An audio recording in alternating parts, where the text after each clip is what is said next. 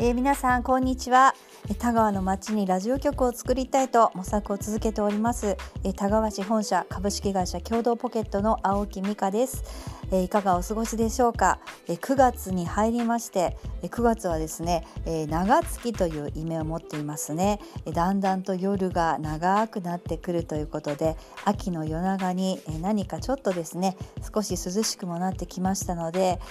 何かやりたいなと思いながらもやっぱり眠くて今日も眠ってしまった。そんな感じの、毎日なんですがちょっと気が付くとですね9月に入ったばかりと思っていましたらもう10日を過ぎております。早いですよね。あっという間にですね年末が来そうな感じでなんだか嫌ですね。すごくこう毎日毎日っていうのが本当飛ぶように過ぎているようなイメージがありますが皆さんはいかがでしょうか。えー、私はですね本当にあまりにも過ぎゆく日々というのが早いなともう少しこう一日一日をかみしめながらですね、えー、二度と、えー、来ることのないその日その日を意識したいということであの念願の日めくりカレンダーをですね私あの書道をするものですから漢字一字を366日に1つずつ入れてですね、えー、膨大な厚みのある日めくりカレンダーを、えー、数年前に作りましてしかもそれ3年使える仕様なんですよね、まあ、それをですね毎日まだこうめくってます。もう今2巡目に入ってまして、まあ、2020年までなので来年もまた同じ漢字が巡ってくるんですがえ今日お話しさせていただいている日というのが9月11日。えー、皆さん記憶にあると思いますがあの911の日です。ねもう本当あの時のあの私はテレビを見ていましたけれどもたまたまですねそうするとあの本当に目が点になるというかまさにあのよく言われることですけれども何か映画のワンシーンを見ているようなすごいあのドキドキした感覚を未だに思い出しますまっすぐとですね高層ビルに向かって、えー、突っ込んでいく飛行機っていうのをこう間近に見ましてね。あれ生でしたもんね。なのでもう本当にあの時のあの衝撃はですね未だにまざまざと思い出すわけなんですが、まあ、ニューヨークの皆さん今日は祈りの日ということで、まあ、福岡もですね影響のあのたくさん受けた会社ですね銀行とかたくさんあのビルにですねあのお店も入ってましたので、まあ、いろんなところにまだまだあの影響を与えたまますごくショッキングな出来事として記憶に残っております。そんな9月11日の漢字はですね私は、えー、手のひらという字を当てました。まさに合唱の章ですね。本当にあのもう手を合わせてですね祈ることしかできないと思ってあのー、ね要所要所に日本人は特にですねあのご挨拶するにも感謝する時にも本当に痛む気持ちの時にも合唱しますけれども本当に手のひらを重ね合わせてとにかく祈ろうというふうに添えさせていただいております。そんな9月11日です。今日はですね私一人でちょっと秋の夜長イメージしながらあの静かにお話ししていきたいと思いますのでどうぞ皆様最後までお付き合いいただければと思います。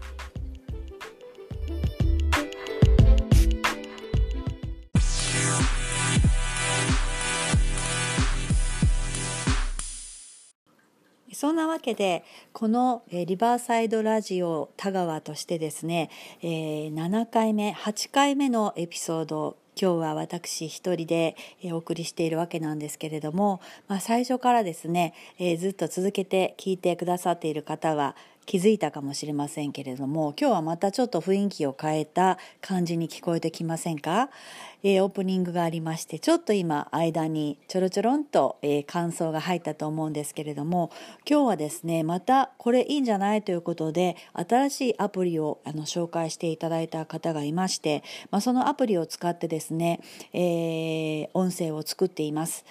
毎回いろいろなやり方を模索しているんですけれども前回はですね本当に専用のマイクを喋、えー、る人の分だけ、えー、前回4本かなマイクをセッティングしてもらってそれこそあの田川市のいいかねパレットの代表であります樋口さんですね。彼はあの東京で音楽会社をあの自分で作ってですね10年東京で本当にすごい仕事をされて、まあ、それをあの弟さんに譲ってですね田川え地元に帰ってきて今本当に田川でいろんな音楽を制作をしたりとか本当に音楽を目指す方たちの、まあ、スタジオとかを自由に使えたり、まあ、田舎にいてもですねいろんなことができるよということを、まあ、体現するために、まあ、経営者として、まあ、そのいいかねパレットというそれはもともと小学校だったところなんですけれどもそこがまあ廃校になってそれをあのすごくおしゃれにリニューアルされてですねそれこそその音楽スタジオとかそういうものだけではなくてえ、宿泊もできるしいろいろなイベントだったりバーベキューだったり、まあ、いろんなふうに使える、まあ、学校ですのですごい広い敷地なんですけれども、まあ、そこを、え、管理している、まあ、樋口さんが、え、最初あの皆さん記憶されている方も多いかもしれませんがあの田川の、えー、川渡り人工祭といって一番あの1年で一番田川が盛り上がるですねすごい大きなお祭りがある、えー、日が5月にあるんですけれどもその時にあの田川の板駅という駅の待合室をですね、えー、スタジオにして初めての、まあ、公開それも生放送でですね3時間、えー、生で、まあ、YouTube を使ってですねそこにこうスタジオというような形であのスペースを設けて、まあ、私と樋口さんがメインで、えー、おしゃべりをしながらいろんな祭りに参加してくださっている。であの共同ポケットの、えー、共同代表の山本は実際に、まあ、あの地元でお祭りをこう指揮する、えー、山笠の上に乗ってですね指揮する、まあ、祭りの人として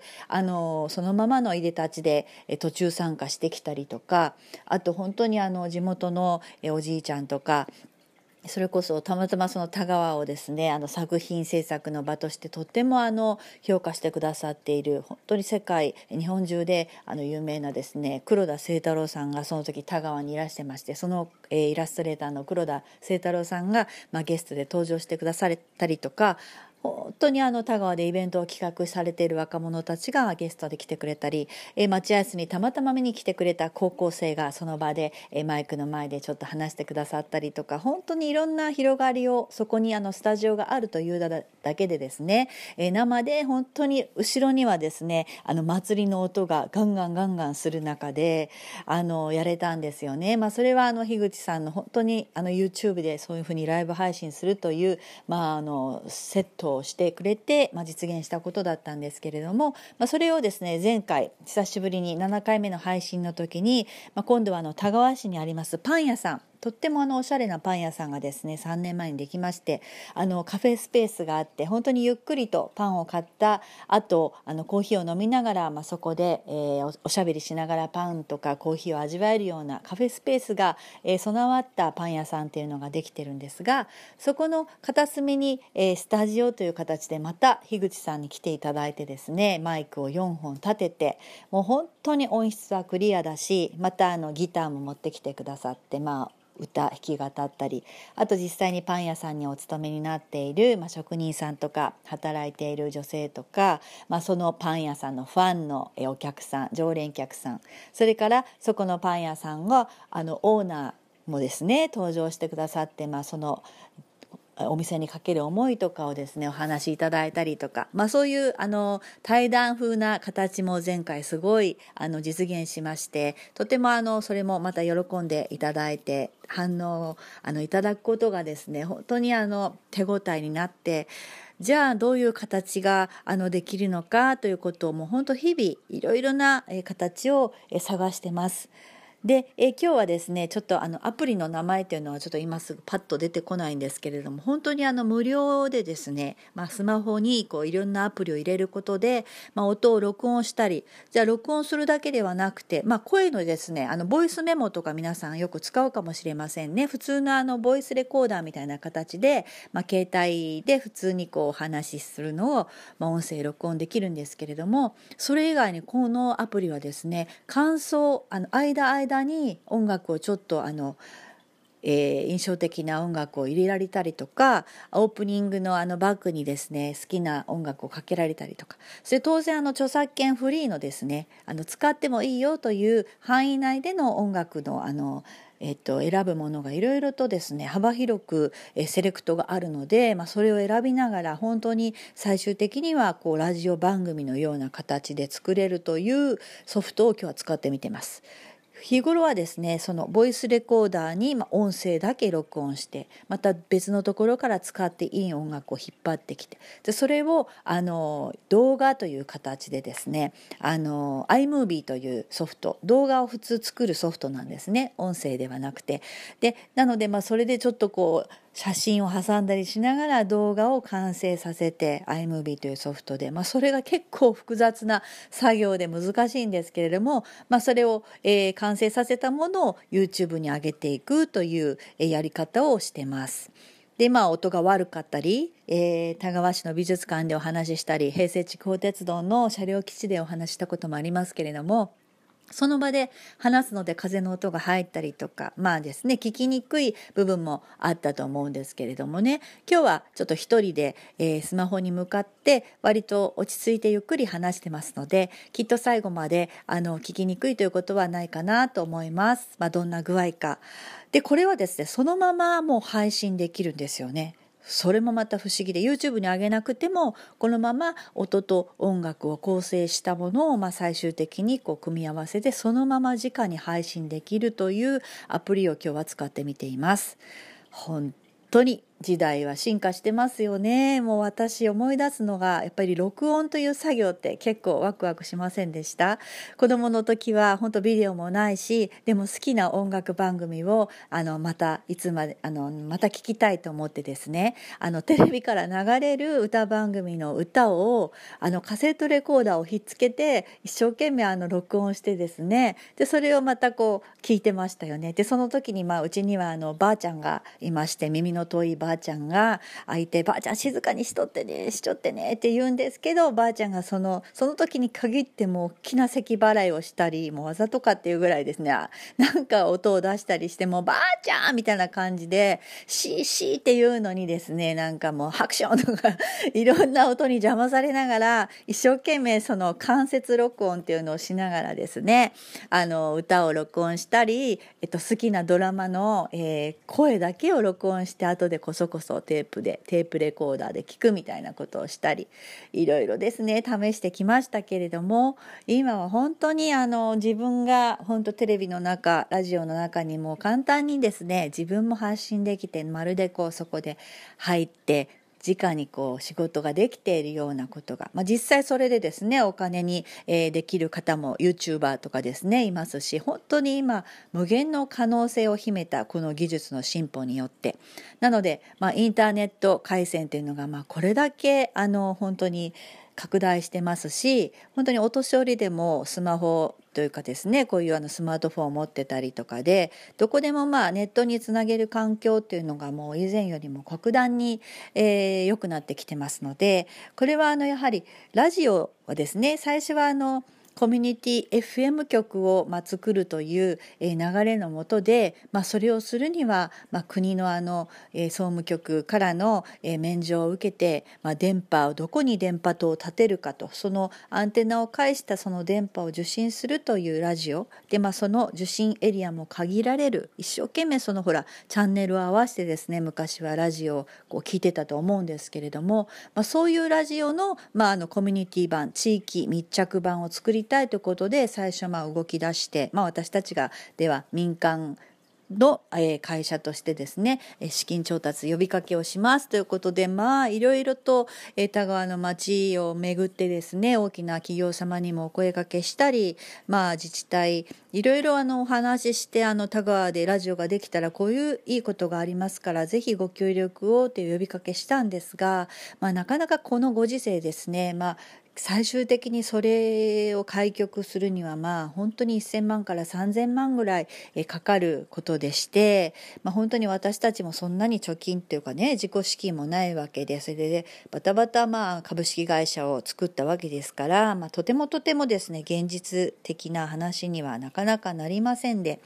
ただ、まあ、あの今流行りのというかクラウドファンディングをですね使って、えー、呼びかけさせていただいたところ、まあ、本当にあの心からそういうことができたら楽しいねっていうことでですね本当に皆さんお金をお寄せいただいた個人の方ですねたくさんいらっしゃいましてまあ、その、えー、集まった、えー、百数十万円のお金を持って、まあ、このままですねそれをそのままにしてじゃあできませんでしたというわけにはいかないし私たちとしても何とかしてえー、方法を探ってですねラジオの形っていうのをずっと、えー、模索してます。で今たどり着いた結論としてはこれはもうあの断念しましたとかいうあのマイナスな話ではなくて、えー、これからの時代っていうのは本当にあのインターネットを使わない手はないというか全然あのコスト低コストでですねあのいろいろと想像以上のことができるわけなんですね。なので必ずしも昔のこうスタイルのままに沿わなくても新しいそのネット回線を使った地方あの地域活性のためのコミュニティラジオの方法っていうのを今探ろうといろんな方法を試してみています。それだとですね本当にあの初期費用が数百万円でいろいろなシステムを入れたり、まあ、スタジオをどこかに作ってですね、まあ、あのラジオらしくこう配信することっていうのができるようですので実際にあのやっている、えー、ところもですね関西地方を中心に結構その24時間で実際に番組をずっとこう組んでですねインターネット回線を使ってやっているラジオ局っていうのが実際にありますので、まあ、そういったあのシステムをこうちょっと研究しながらですね田川でもやっていけたらいいなと今その方向に向かっております。で、えー、一応やり取りしておりましたあの九州通信局、まあ、総務省のですね、えー、そことはですねいろいろと、まあ、電解調査結果、まあ、田川市の子会社がお金を出して、まあ、電解調査をしてでそこでの、まあ、周波数使える周波数っていうののめどがついたところがあったので、まあ、動き出したんですが、まあ、どうしますかという、まあ、問いに対しまして一応もうやりませんという回答をですね、えー、数週間前にあの共同ポケットの方から、えー、九州通信局の方にもうあの申し伝えておりますなので、えー、従来のコミュニティ FM、えー、電波を使ったラジオというのはもうやりません。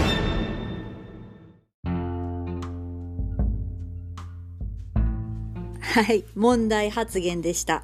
あの、電波を使ったですね、いわゆる FM という形のラジオ局はもうやりません発言を、えついに、えしました。これはですね、まだしたくなかったずっとずっとですね、えー、なんとかしてという気持ちでもう長い間ですね本当に去年から、えー、半年以上かけて、まあ、あのやってきたことなので、えー、断念という言葉をですねどうしても使いたくないんですね。諦めましたということでもないというふうに、え考えたいんです。でこれ考え方なんですけれども別に負け惜しみでもなく、まあ、当然ですね資金調達はできませんでしたという話ではあるんですけれども、まあ、現実的にですねこんな短い間に何千万円も集めることっていうのは本当に、えー、なかなかできることじゃありませんよね。でまあ、えー、そんなすごい援助をあの得られるわけでもないということが分かれば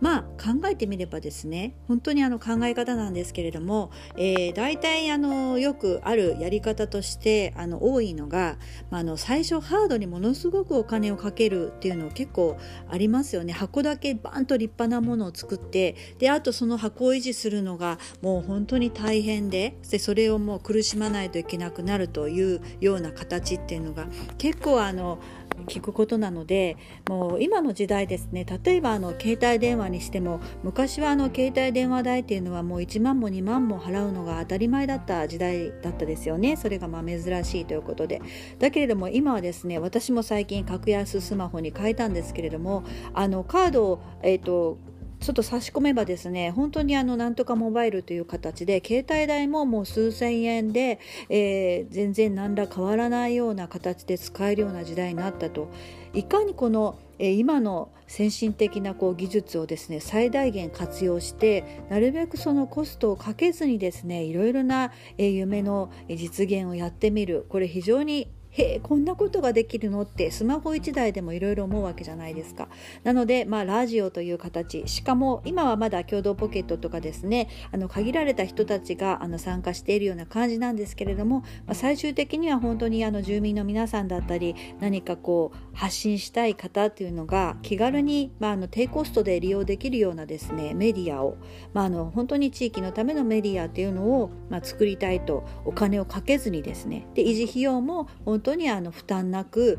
今あのよく言いますあのなんですかね持続可能な社会とかいう言うじゃないですか。持続可能な。本当まさにですね持続しないと意味がないと思うんですね。なので本当にあの最初から何千万円もかけてハードを固めるっていうのはまあナンセンスだなという、え考えに至りました。でこれからの時代じゃあ今の本当じゃあお年寄りとかえ災害時にもネットがパンクしたらどうするんだとかいろいろな問題解決しないといけない問題はあるんですけれどもそれもまだきっと技術の変化によっていろいろとクリアできてくると思います。これからの時代を考えればですね。なので、まあ、お年寄りにしてもインターネットとかスマホとか使えないよっていう方ももちろんいらっしゃると思うんですが今そうは言ってもですね私の母ももう70超えてますけれども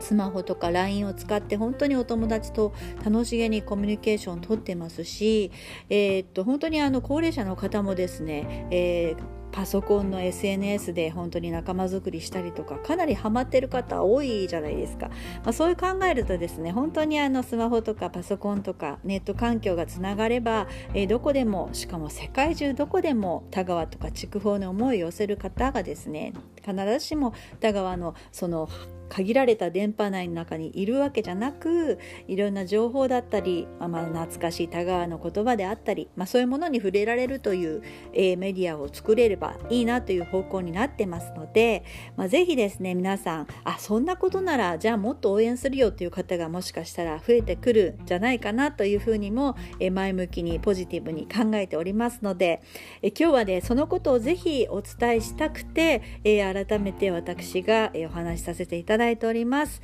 ぜひぜひですね、皆さん、あの、夢を一緒に膨らませながら、ぜ実際ですねあの本当に調べたんですが京都とか大阪とか特に本当に関西地方がすごくインターネットラジオ局っていうのがあの進んでましてですね本当にあの何百人もの方があの本当にあのラジオの経験とかそういうあのプロの方じゃないんですが普通の方たちがですねパーソナリティとして自分があの話したいテーマ趣味だったりもいろんなあの世界のことをあの30分番組でたくさん持ってですね本当当に夢を叶えるなんかラジオ局本当にその地域にいてあの本当にあのなんていうか、ね、生きがいがどんどん生まれて本当生きる活力になるようなあのラジオそういうものが田川にできれば子どもたちもきっとあ自分も出てみたいとかそういうワクワクをですね作れるはずなんですよね。特に私なんかはもう、えー、育った時っていうのはねあのテレビもラジオも遠いものでしたけれども、まあ、そういう娯楽田川にいることでですねなんか新しい、まあ、雇用の場っていったら雇用をまあ作れるかどうかっていうのはまた非常に、えー、大変なあの問題かもしれませんけれども最終的にはそういうところにつながるようなあと一生懸命田川で経営されている、えー、有料の中小企業の方たちがですねじゃあうちの会社に就職ししてよとかいろいろこういういいところをやってるんだよっていうことを発信したり一生懸命頑張っている本当にあの商店主さんたちがですねこんなサービスをしてるからぜひうちに買いに来てくださいよとかそういうことをですね本当に自分たちの言葉で発信できるようなメディアになればいいじゃないですかしかもお金をそんなかけずにですねそういう形を、え作っていきたいと思っておりますので、えー、すごく熱弁しておりますけれども、えー、ぜひぜひご理解いただけたらと思います。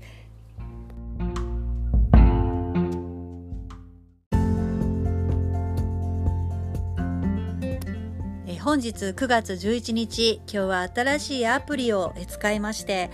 従来の電波によるラジオ局ではなくてインターネットラジオ局を目指していきますという正式な発表をさせていただきました。またこのアプリもですねとっても面白くて要所要所にこう、えー、感想なり音楽をポンとえー、入れることもできてですねとても、えー、楽しく、えー、作成させてもらいました。これですねアプリの名前分かりました。アンカーというアプリでですね、えー、いろいろと気軽に、えー、音声発信ができるという、えー、アプリなんだそうです、えー、今日はこれを使いまして皆様のお耳に私の声とそれからバックミュージック届けておりますがいかがだったでしょうか。あのインターネットラジオ、まあ、いわゆる YouTube はですね一つ問題がありましてやはりその従来その FM 局といってちゃんとあの電波申請している放送局というのは同時にあの著作権申請ジャスラックといって著作権を管理しているところにもちゃんとこうあの許可を得てやるものですから、まあ、そのおかげでいろいろなじゃああの今流行っている曲とか、えー、好きな音楽とかをまあ自由にかけて、えー、音楽番組っていうのがですね自由にできるわけなんですけれどもそこが一番のネックで、まあ、インターネット、えー、ラジオとしましては、まあ、気軽にその音楽をですねまだあの著作権、えー、に守られていますので使うことができません。でこのアプリに入っている、まあ、著作権フリーの、えー、音源をですね利用しながら今日は作らせてもらったんですけども、まあ、そういった問題もクリアして本当に音楽番組とかもですねできたらいいし、まあ、ゲストに登場していただいた方のまあ好きな音楽をかけるとか、まあ、一押しのですねアーティストの話をしながら、まあ、そのアーティスト特集とか、まあ、そういうのもラジオの楽しみじゃないですかね。私もあのそういう、えー、そういう派なのでですねもう本当に私が大好きな、えー、歌手の曲をガンガンかけながら陽気におしゃべりしたりとかいうのもねやりたいんですけれどもそういう問題も実はあのインターネット放送局でもクリアしているところもあるようですので、まあ、どうやったらいいのかというやり方をまず研究する。システムの構築を、まあ、あの研究するということとあとまあスタジオをどうするのか。というようなところもですねもうちょっとあの具体的に、これから進んでくると思いますし、まあ、それに向かって努力していきたいと思いますので皆さんぜひですね今日あの聞いていただいた方はですね今日初めてあの皆さんにお願いしますけれども何かあのご意見とかいろいろなこうしたらいいよっていうようなあの感想なりをですねよかったらこうツイッターとかに、えー、アップしてもらって私たちが感想を拾えるように、えー、相互交流ができたらいいなというふうに思います。でメッセージいただいたメッセージはですね次回の放送に反映したいと思いますので、えー、あて言うんですかねあのタグですねタグ。えー、タグマークをつけてもらってリバーサイドラジオカタカナでですねリバーサイドラジオというふうに入れてもらってですね、えー、何かご意見なりメッセージなり、えー、送って、えー、いただけたら私たち拾いますので、えー、ぜひですねあの相互交流をしながら、えー、これからやっていきたい。それこそそのネットの醍醐味ですので皆さんの反応ぜひお聞かせください。それから最後にちょっと嬉しいニュースを拾いましたので皆様に紹介します。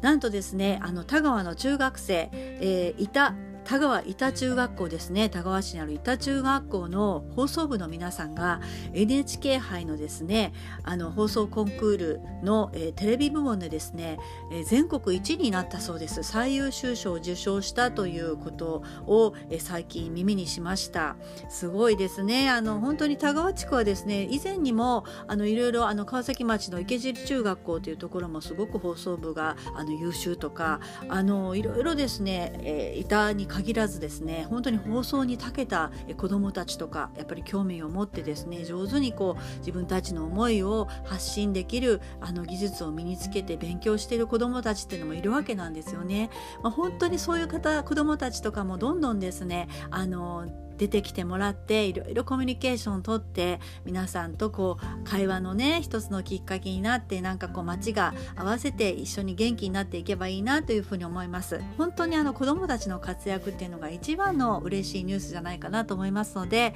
本当にあの板中の皆さんおめでとうございます。日本一っていうのは大変素晴らしいです。あのぜひ見てみたいですね。あのテレビ番組部門でしたのでねどういう番組を作ったのかぜひあの見見させてください。なんか YouTube にアップするなりですね見る機会をいただけたらと思います。